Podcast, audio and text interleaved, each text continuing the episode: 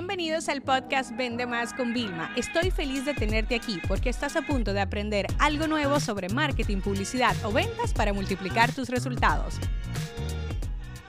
Una palabra que quiero que trabajes con el tema de ventas para el 2023 es el tema de progreso.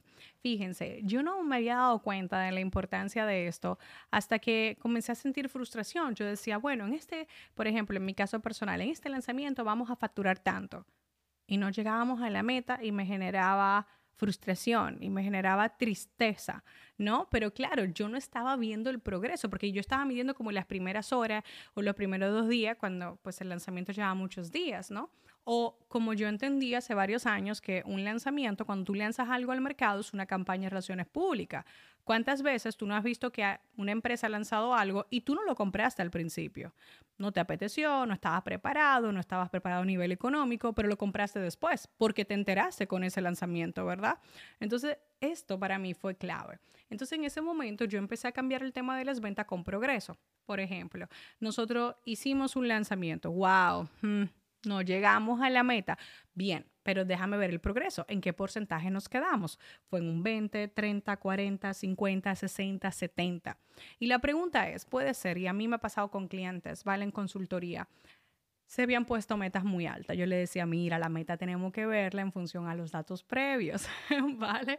Entonces, no puedes querer saltar de uno a un millón de la noche a la mañana. No, no, como quiera, me quiero poner una meta alta. Y yo le decía, vale, perfecto.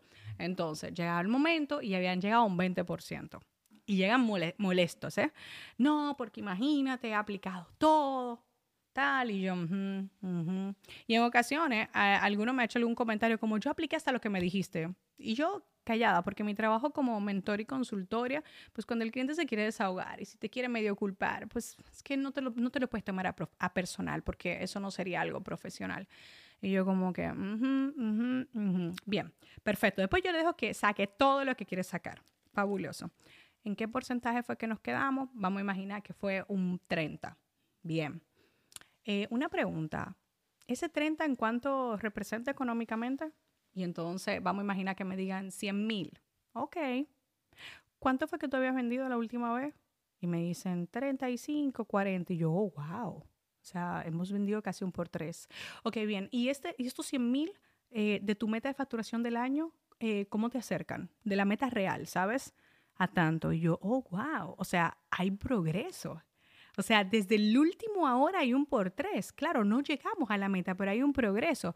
Y de una vez empiezan a verlo desde otra perspectiva, ¿no? Muchas veces esos 100 mil le ayudan a tener el millón acumulado que tanto querían en un año, pero ya lo tienen acumulado entre el año pasado y este o entre los últimos tres años.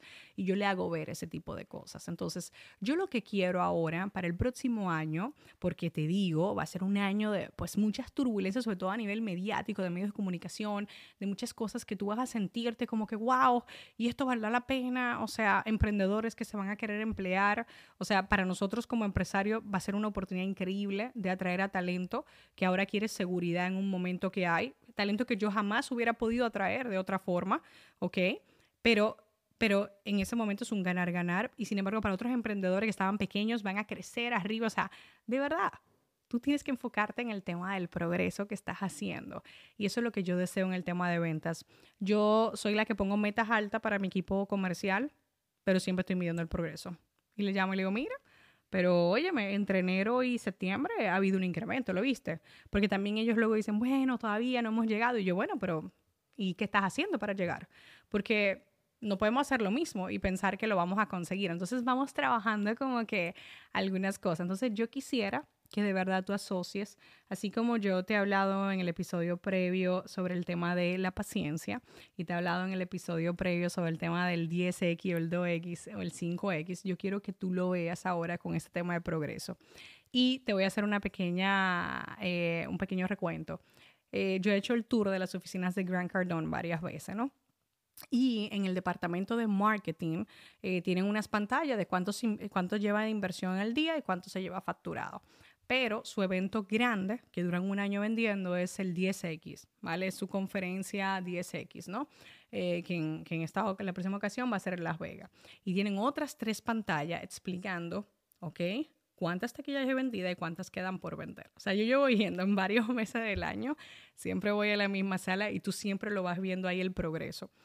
Y claro, quizás tú lo ves hace unos meses atrás, o sea, yo, yo he ido viendo de cuando quedan dos meses a cuando quedaban seis meses, pues hay una diferencia en los números de facturación también, porque de eso se trata el progreso. Y eso lo tiene fijo el departamento de mercadeo todo el día para que se vaya viendo la evolución y el avance y no se esté mirando solamente el día a día. Así que en el próximo año, encárgate de trabajar con el progreso y que ese progreso te genere preguntas y te saque de la zona de confort para generar nuevas estrategias y nuevos acercamientos en ventas.